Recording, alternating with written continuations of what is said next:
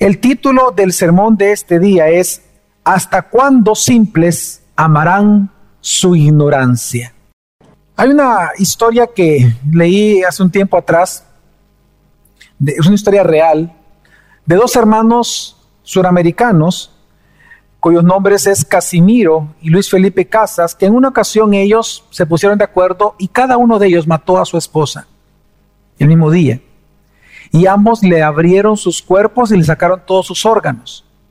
Y ambos, después de hacer esto, tomaron todo el dinero que ellos habían ahorrado toda su vida y se lo fueron a dejar a un predicador que les había dicho que si ellos mataban a su esposa, sacaban los órganos, los ofrecían y le llevaban el dinero a él como ungido, entonces su esposa resucitaría pronto y que Dios les daría mucho dinero más de lo que ellos le entregaban a él. Como usted se imagina, la historia no fue esa.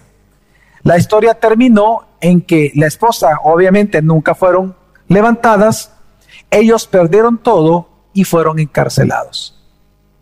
La pregunta es, ¿por qué ellos creyeron eso en tiempos como hoy? ¿Por qué ellos creyeron que matar a la esposa y dar el dinero a un hombre, eso haría que Dios les bendijera más? Le quiero dar otra historia, contarle otra historia. Una señora española, Rosa González, ella creyó que el embarazo de su hija de 11 años era producto de Satanás. La historia no dice si la hija se sostuvo firme diciéndoles que yo no me he metido con ningún varón, yo no sé, pero ella aseguró de que la niña estaba embarazada porque un demonio la embarazó. En un país de primer mundo. Y resulta que llegan unas amigas de la señora, ella les cuenta el caso, las amigas le creen a ella que un demonio la había embarazado y deciden tomar un cuchillo de la casa, un cuchillo de cocina, le abren el vientre a su hija y resulta que ambos mueren, tanto el bebé como la niña de 11 años. La pregunta es, ¿por qué creyeron esto?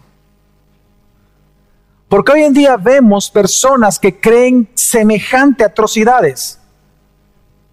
La Biblia responde porque Proverbios 14:15 dice, el simple todo lo cree.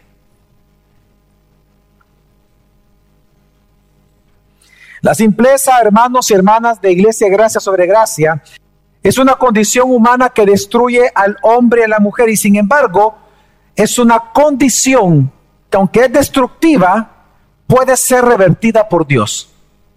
Por lo tanto, yo hoy, este día, quiero hablar de la simpleza. Quiero hablar de los simples. Porque cuando escuchemos y estemos avanzando, nos vamos a dar cuenta que el sabor está lleno de simples.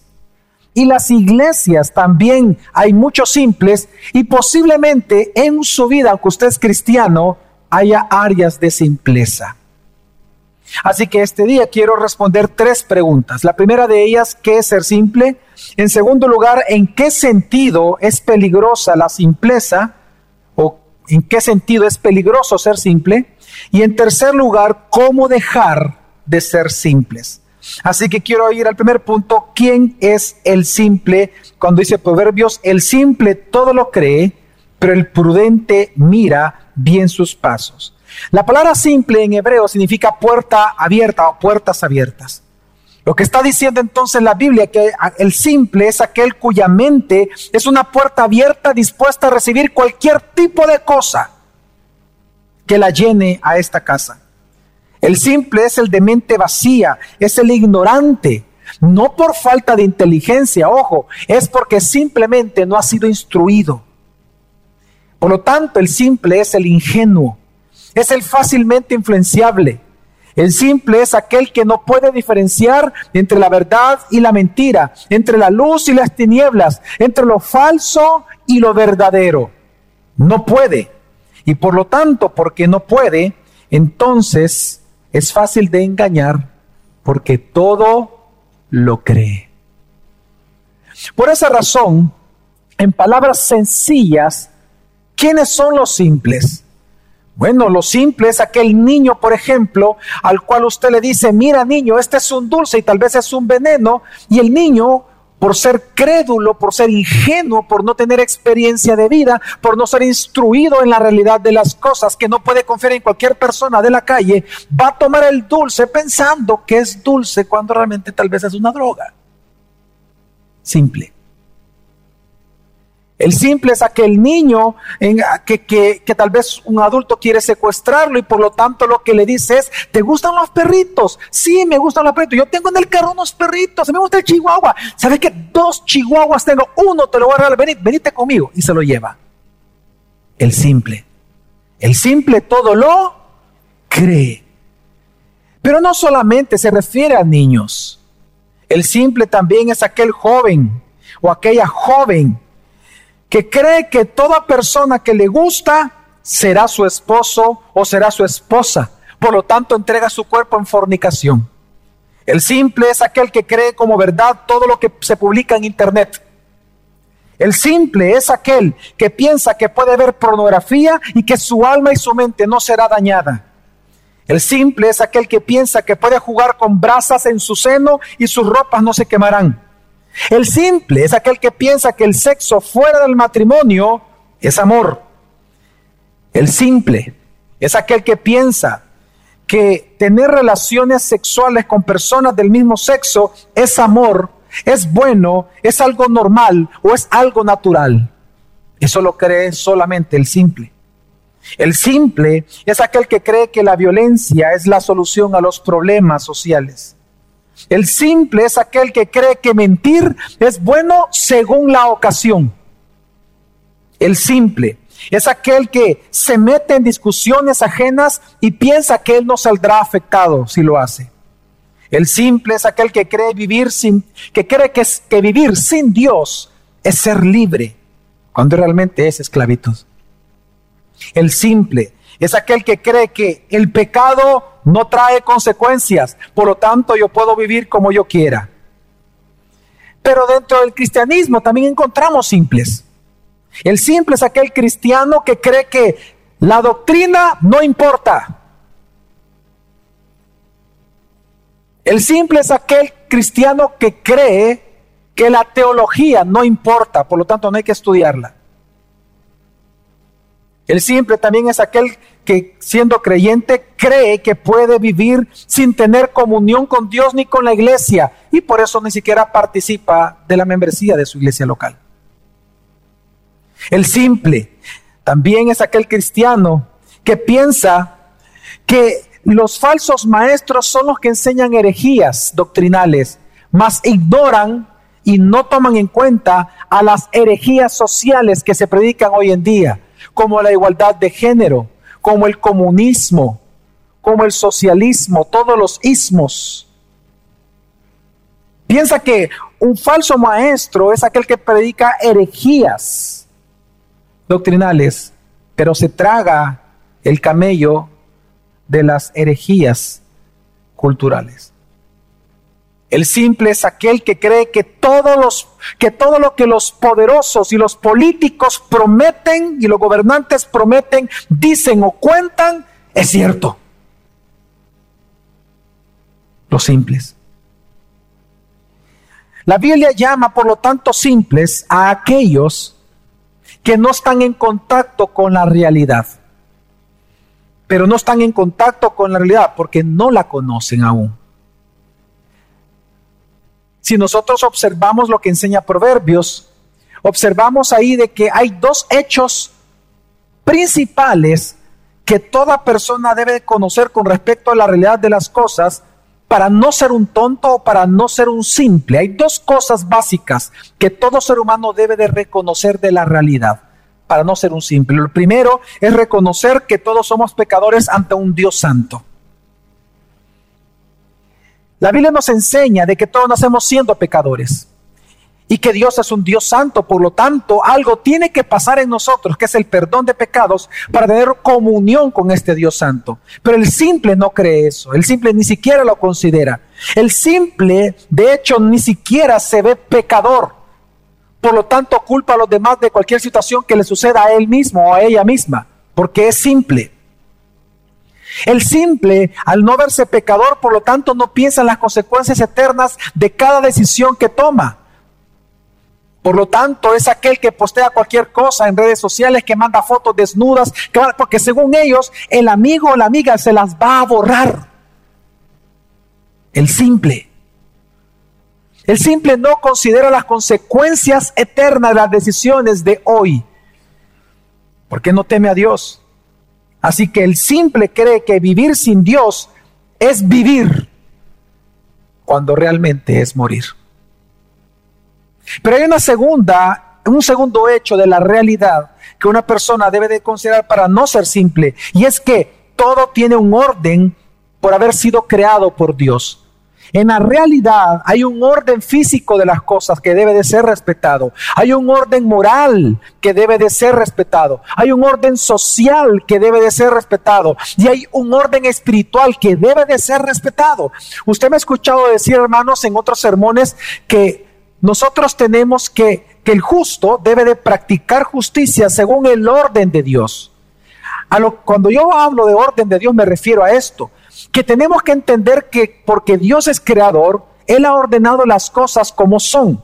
Es nuestro deber entender la realidad como Dios la define, no como el mundo, la cultura y diferentes países lo definieran. Por lo tanto, vemos que hay un orden físico. ¿Qué significa eso? Significa que para nuestro cuerpo hay cosas que son buenas, pero también hay cosas que son malas para nuestro cuerpo. Pero el simple no considera eso. El simple, por ejemplo, es aquel que es glotón, que no importa, no piensa en su salud simplemente, no cuida su cuerpo, no piensa en eso, sino que piensa solamente en satisfacer su devoraz, su voraz hambre. Y come cualquier cosa y toma cualquier cosa, porque lo más importante es satisfacer la barriga. Simple. El simple es aquel que no considera la salud de su cuerpo, porque no lo ve importante. Tenemos que entender que hay cosas que son permitidas, que son ordenadas por Dios con el cuerpo, y otras cosas que son prohibidas, que no es lo natural que Dios creó. Pero el simple hace todo lo contrario. Nosotros sabemos que según el orden creado por Dios solo hay dos sexos, hombre y mujer. Y como dice Génesis, macho y hembra, para que no haya ninguna discusión. Hay un orden físico, pero el simple lamentablemente piensa, considera que tener relaciones sexuales entre dos personas del mismo sexo, eso es correcto, eso es bueno. Cuando a los ojos de Dios es antinatural, no es normal, ni es según el orden creado por Dios. Así lo mismo es con la violencia física. Así es con el no ser asiado. Hay un orden físico de las cosas. No hay que comerse las uñas. No hay que comerse los mocos. Hay un orden creado. Hay un orden, hay que respetar. Y el simple todo lo cree y por lo tanto por su simpleza, porque no entiende el orden creado, hace lo que quiere. Pero también hay un orden moral en la realidad de las cosas.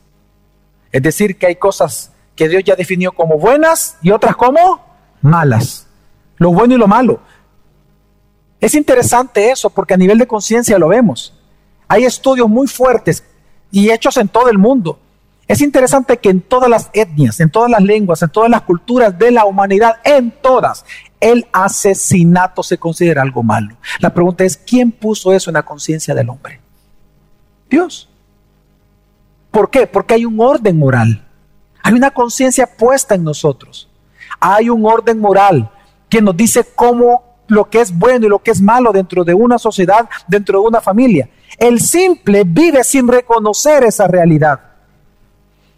El simple piensa que el timón de su vida, que el director de su vida son sus sentimientos. Y por lo tanto el propósito de su vida es satisfacer sus propios sentimientos y pasiones sin importar si para los otros hay una transgresión mientras lo consigue. Al simple no le importa. Por eso vemos que son los simples de ahora los que ellos comienzan a luchar como derechos y hablan de derechos aquellos que son pasiones, ídolos y deseos de una minoría, sin importar si eso afecta a la mayoría, porque son simples. Por eso es que en el orden moral de las cosas, para el simple, el aborto ahora es algo bueno, bueno, y es tan bueno que esta empresa Planet Parenthood eh, de Estados Unidos, sí, esta empresa que fue la empresa que más bajo el presidente Barack Obama fue financiada fuertemente para los abortos, y este financiamiento vino de los impuestos de los estadounidenses, resulta que ahora con Trump se les quita la ayuda financiera y entonces ellos lo que hacen es cambiar legalmente el término y ellos dicen ahora, nosotros ya no nos dedicamos al aborto, sino que ahora nosotros nos dedicamos a la salud gestacional. Entonces, esa palabra es importante, porque resulta que si viene entonces ahora el gobierno, viene ahora el presidente Trump o cualquier otra persona y dice, no, pero es que ustedes están abortando, producen abortos. No, no, momento. Nosotros no producimos abortos. Nosotros estamos preocupados y hacemos salud gestacional. Así que si tú nos prohíbes ejercer salud gestacional sobre este embarazo de esta mujer, entonces tú te estás metiendo contra un derecho inalienable de todos los seres humanos, que es el derecho a salud. Y saben ustedes que así están ganando ahora que el Estado comience otra vez a enviarle dinero, porque ellos no se dedican al aborto. Dice, el aborto ya no es aborto, hoy se llama salud gestacional. Y los simples lo creen. Y los simples le envían el dinero. Para el simple, los deseos, pasiones, ídolos de, la, de las minorías son derechos humanos. Por eso es que al homosexualismo se le llama algo bueno y los simples al matrimonio bíblico le llaman algo malo. Para el simple, engañar, difamar, hacer memes, burlarse en redes, ahora es bueno. Es parte normal de la vida. El simple cree que buscar su felicidad a cualquier costo es su mayor propósito aunque esto genere grandes dificultades a la sociedad. Pero también hay un orden espiritual que el simple no considera.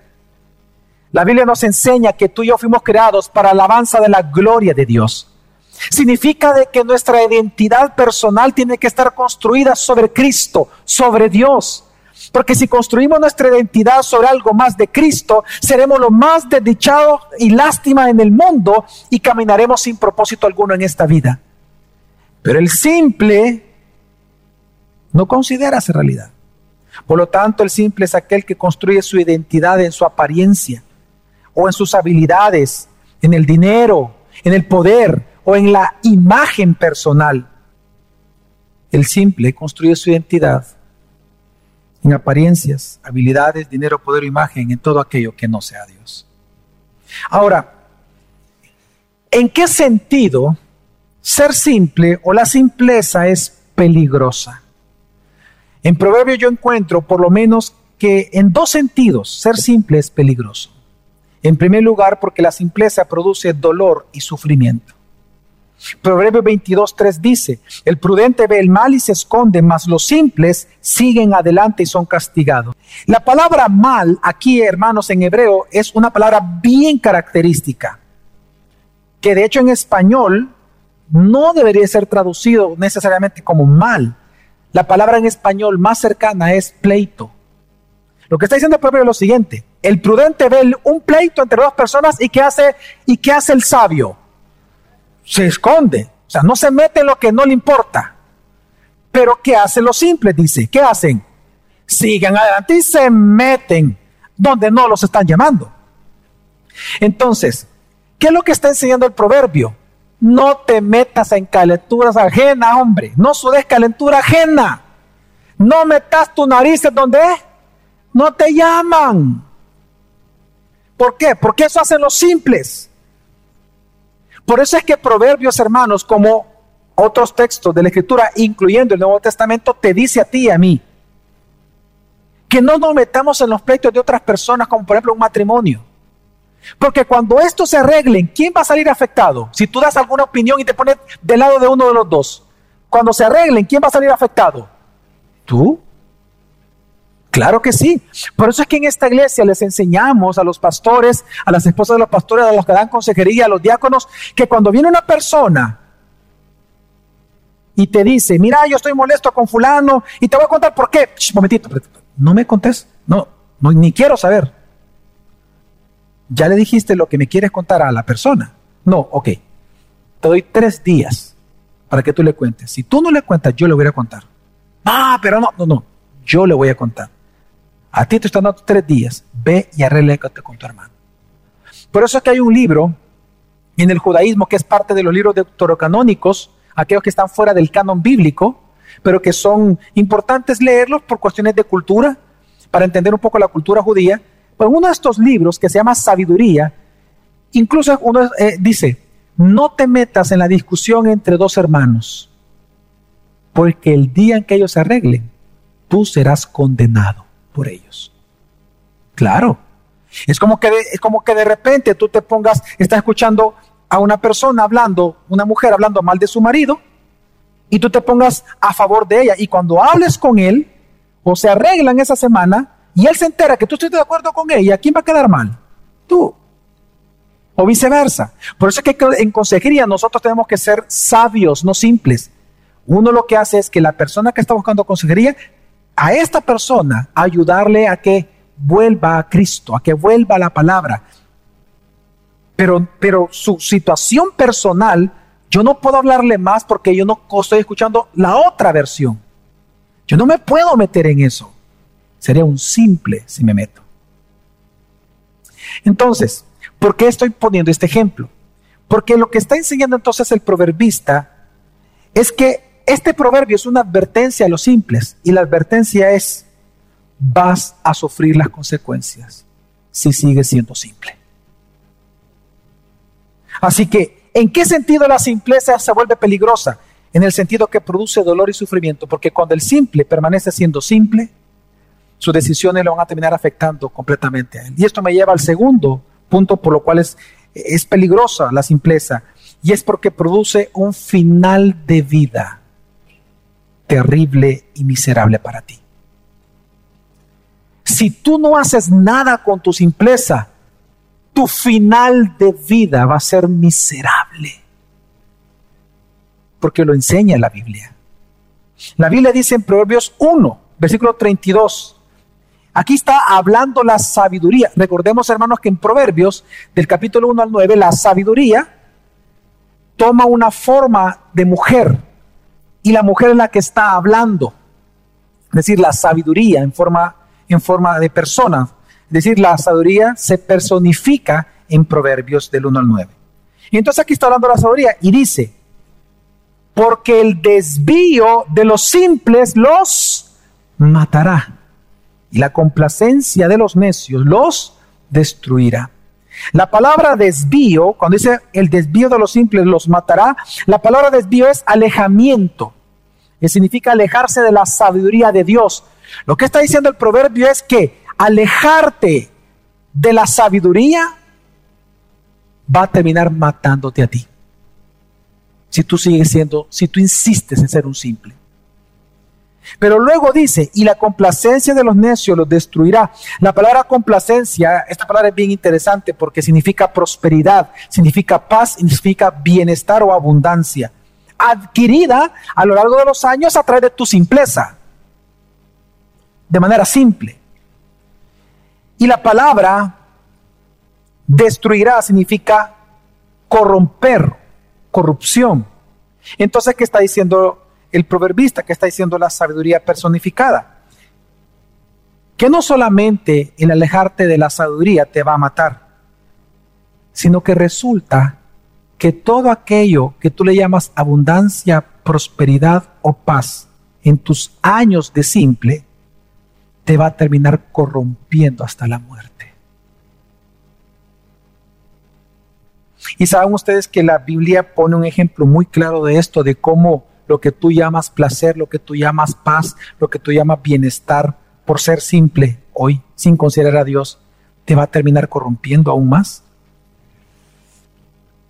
Proverbio 7 lo responde. Proverbio 7, versículo 6, 27, aquí está hablando la sabiduría. El narrador en esta historia es la sabiduría. Entonces la sabiduría dice lo siguiente, versículo 6 al 27, un texto largo dice, porque desde la ventana de mi casa miraba por la celosía, dice la sabiduría, y vi entre los simples, distinguí entre los muchachos a un joven falto de juicio.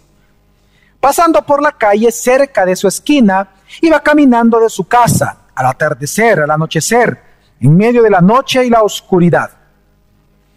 Y he aquí una mujer le sale al encuentro, vestida como ramera y astuta de corazón. Es alborotadora y rebelde. Sus pies no permanecen en casa.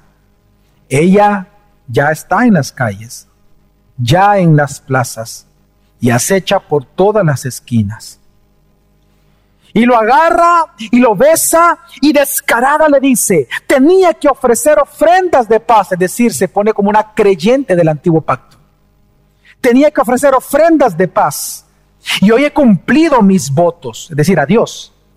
Por eso he salido a encontrarte, buscando tu rostro con ansiedad y te he hallado.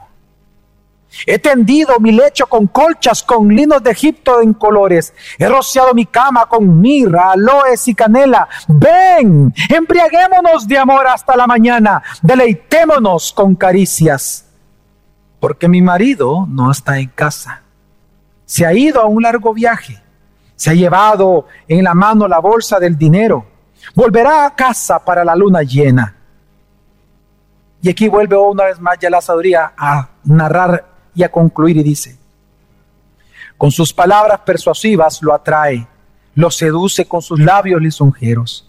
Al instante la sigue, como va el buey al matadero, o como uno en grillos al castigo de un necio, hasta que una flecha le traspasa el hígado como el ave que se precipita en la trampa y no sabe que esto le costará la vida a este joven. Ahora pues, Hijos míos, escuchadme y prestad atención a las palabras de mi boca. No se desvíe tu corazón hacia sus caminos. Decir, los caminos de la mujer simple, que ya está bien corrupta. No te extravíes en sus sendas, porque muchas son las víctimas derribadas de ella, por ella, y numerosos los que ha matado. Su casa es el camino al Seol que desciende a las cámaras de la muerte. ¡Wow! ¡Qué gráfico, ¿no?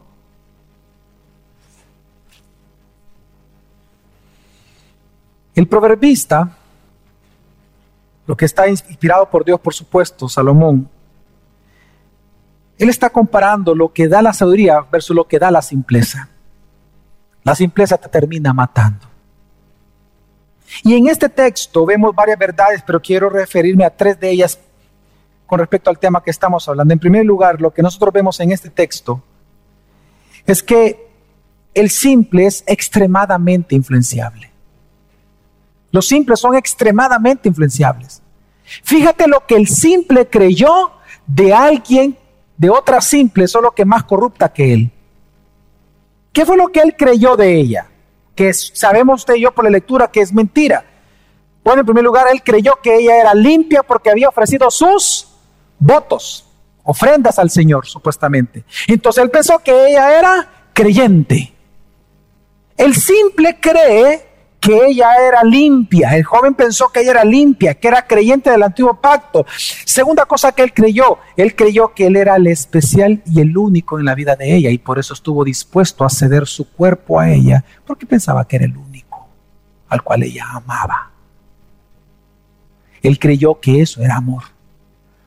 Por eso muchas mujeres se entregan a la fornicación de con cualquier hombre porque piensan que el amor es sinónimo de fornicación o la fornicación sinónimo de amor. Piensan que porque son los únicos o son las únicas, te entrego todo lo que tengo. El simple creyó que ella solo lo amaba a él. El simple creyó que esa relación de adulterio era amor. Y por lo tanto lo que vemos en la historia es que su final fue miserable.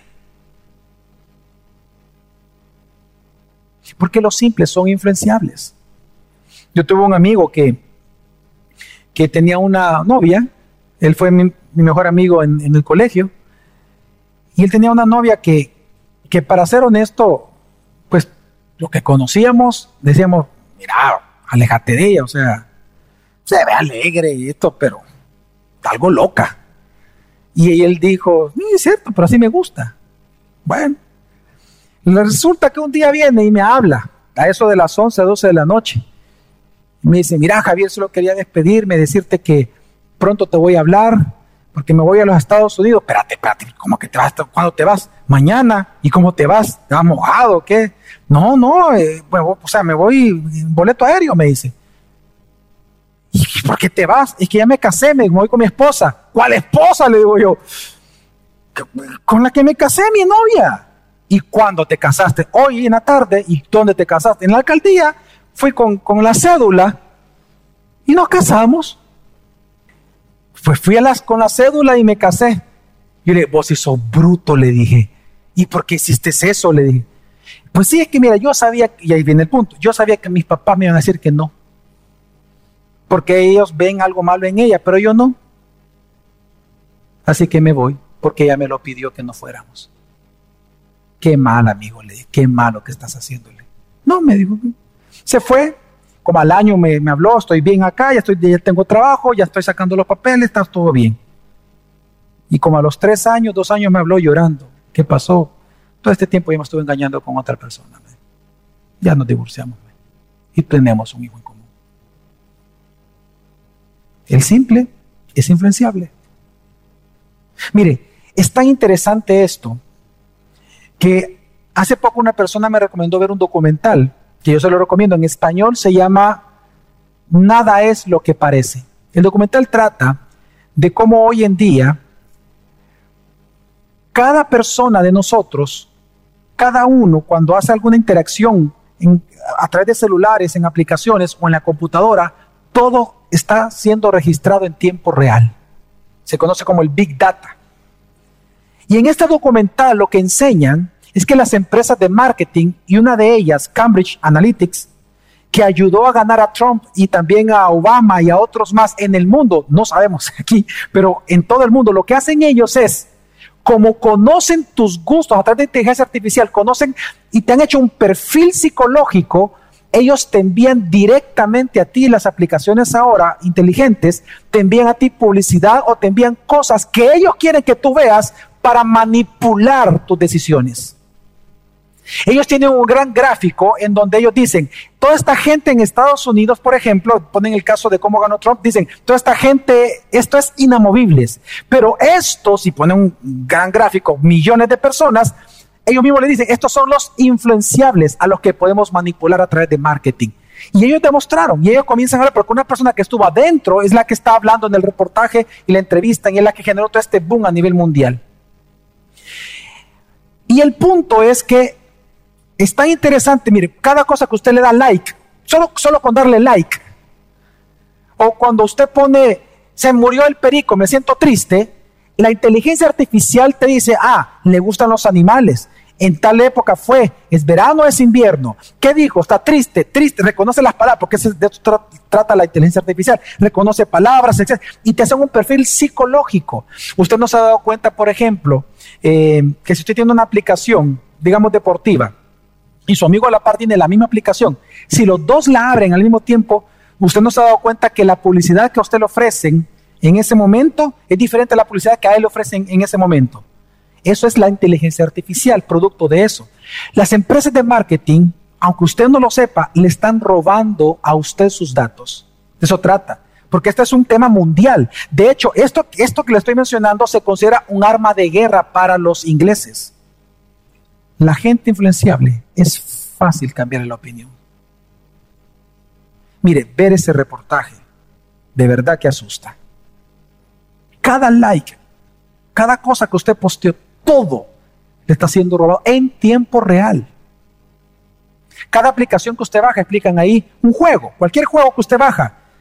Usted, si no lo, usted no lo sabe, pero cuando usted da a aceptar a todas las, las políticas, ahí dice que le pueden ellos quitar toda información, contactos, teléfonos, gustos, leer todo lo que usted publica, porque la inteligencia artificial está armando un prototipo suyo que es, después se vende por millones a otras personas.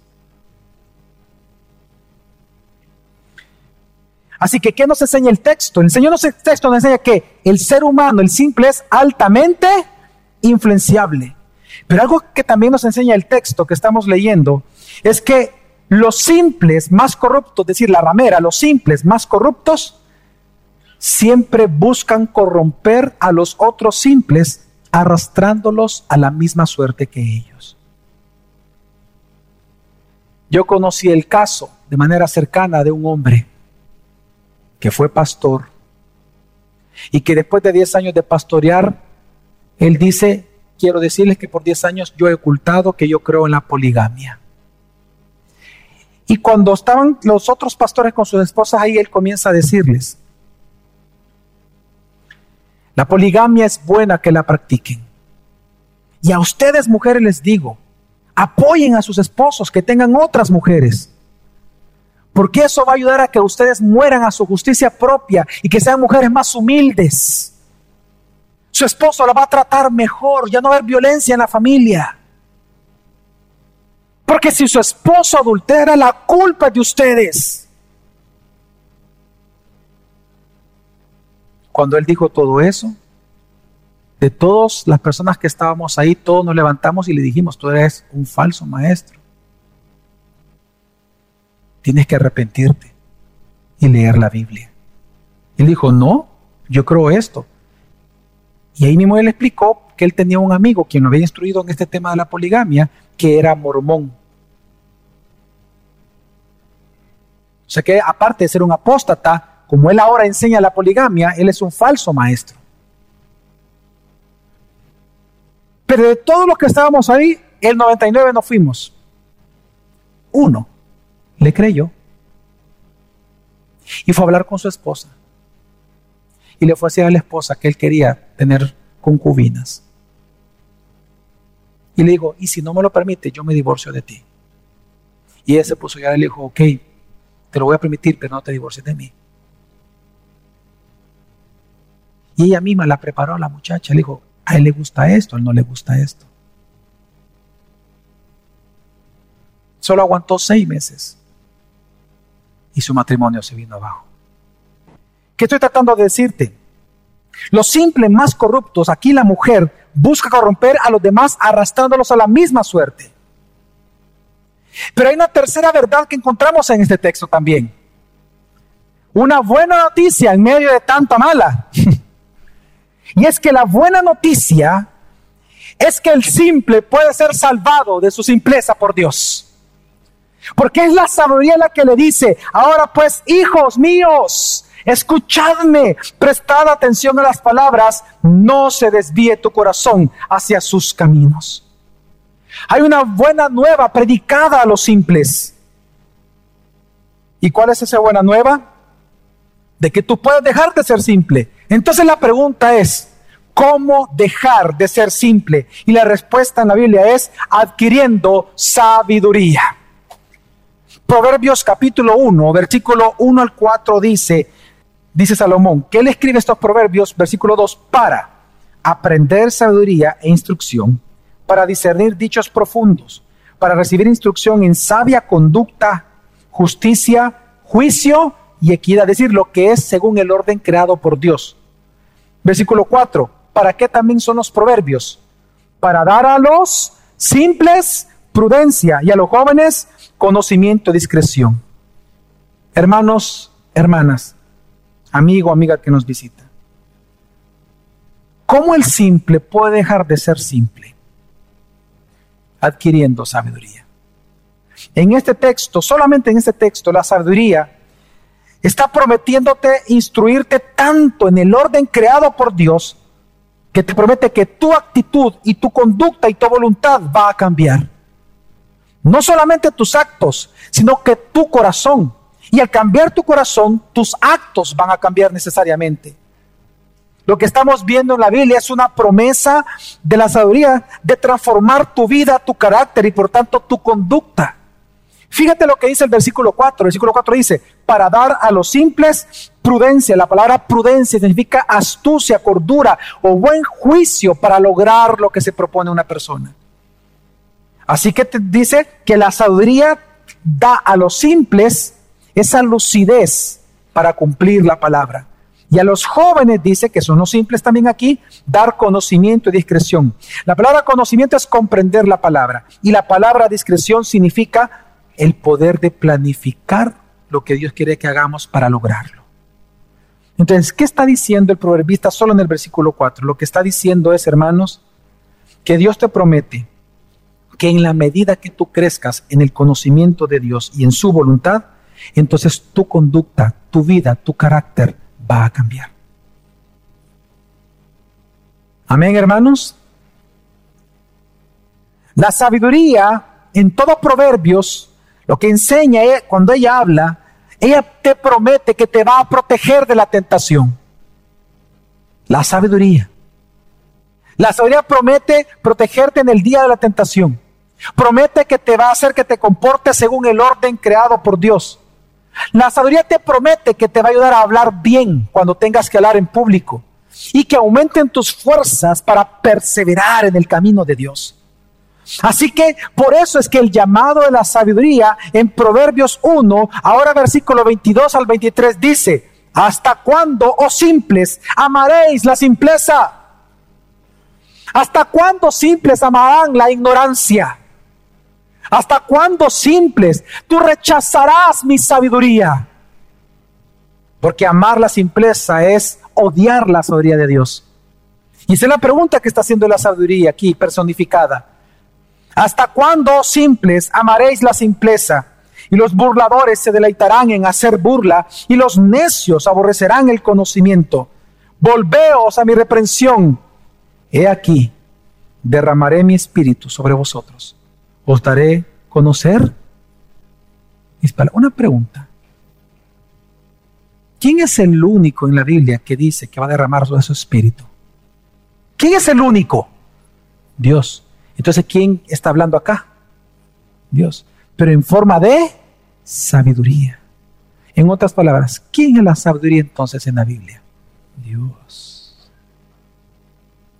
La sabiduría es Jesucristo. Quiero que entiendas esto, hermano, hermana y amigo que nos visitas.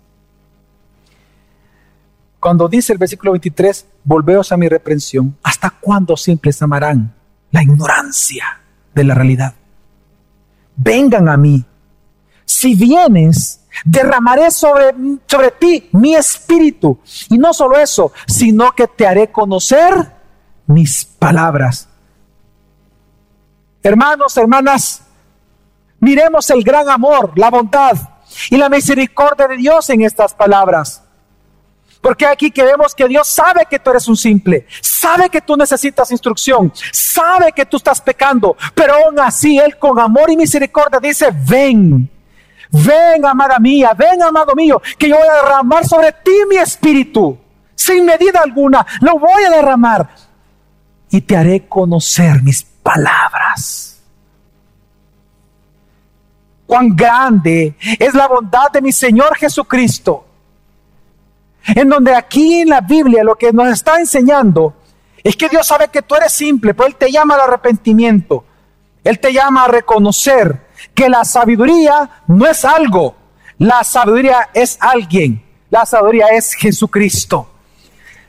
La sabiduría es Dios derramado en nuestro espíritu, en nosotros.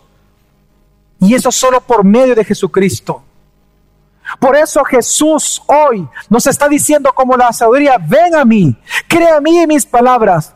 Marta, Marta, afanada y turbada estás con muchas cosas, mujer simple, por el trabajo, por la crianza de tus hijos, por los problemas, por las finanzas. Pero mira María, he escogido la mejor parte, la cual nunca le será quitada. ¿Y cuál es la mejor parte? Estar a los pies de la sabiduría escuchando sus palabras. Y aquí la sabiduría que dice, volveos a mí, decir, conviértanse, vengan a mí, dice Cristo. Derramaré mi espíritu sobre ti y te haré conocer mi voluntad. Hermanos, ven a Cristo. Arrepiéntete de ser simple. Arrepiente de tus pecados. Porque Jesús no solamente te va a salvar, Jesús promete protegerte, dirigir tu vida, guiarte por sendas de justicia por amor a su nombre. Por eso Pablo pregunta en 1 Corintios 1, 20 al 24, ¿dónde está el sabio? ¿Dónde está el escriba? ¿Dónde está el disputador de este siglo?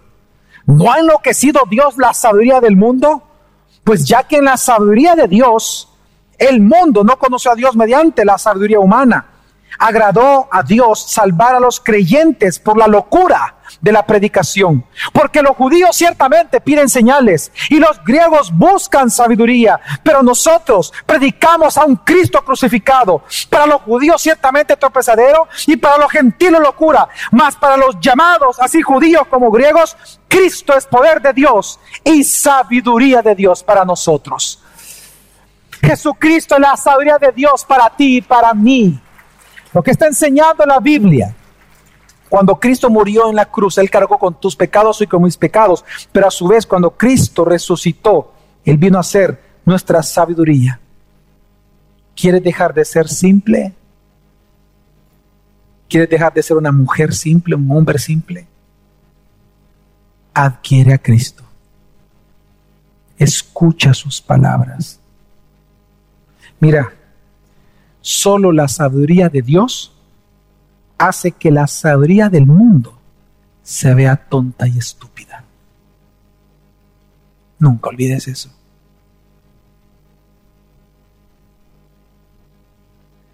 ¿Tú quieres ver cuán tonto es la simpleza? Observa la sabiduría de Dios. Escucha los sermones. Estudia la Biblia lee la palabra de tu Dios y serás sabio.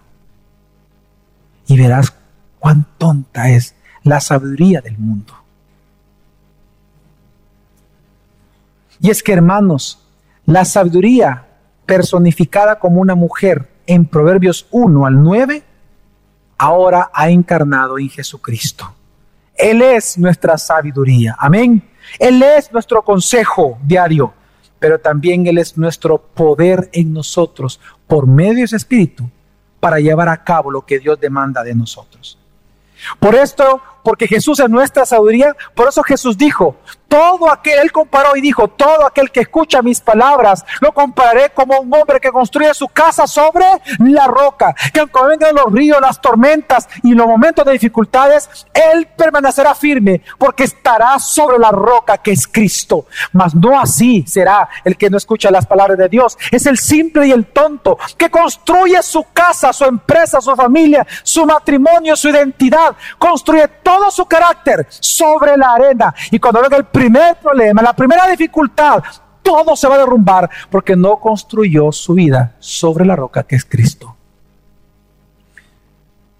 ¿Hasta cuándo simples, de gracia sobre gracia, amarán la simpleza? Adquiere a Cristo, adquiere a, a Jesucristo como sabiduría, arrepiéntete de tu simpleza, porque Él dice, he aquí, que si lo haces, derramaré mi espíritu sobre vosotros y os haré conocer mis palabras. Fuera de Cristo no hay nada, solo dolor y angustia. Usted lo sabe. Fuera de Cristo solo hay dolor. Por tanto, adquiere sabiduría cada día escuchando la voz de Jesús cada día, su palabra. Él te ama tanto. Iglesia, Jesús te ama te ama tanto que él mismo dijo, pídame sabiduría, porque el Padre se la da abundantemente a todo el que se la pida. Sal de la simpleza, porque Jesús te ama. Vamos a orar.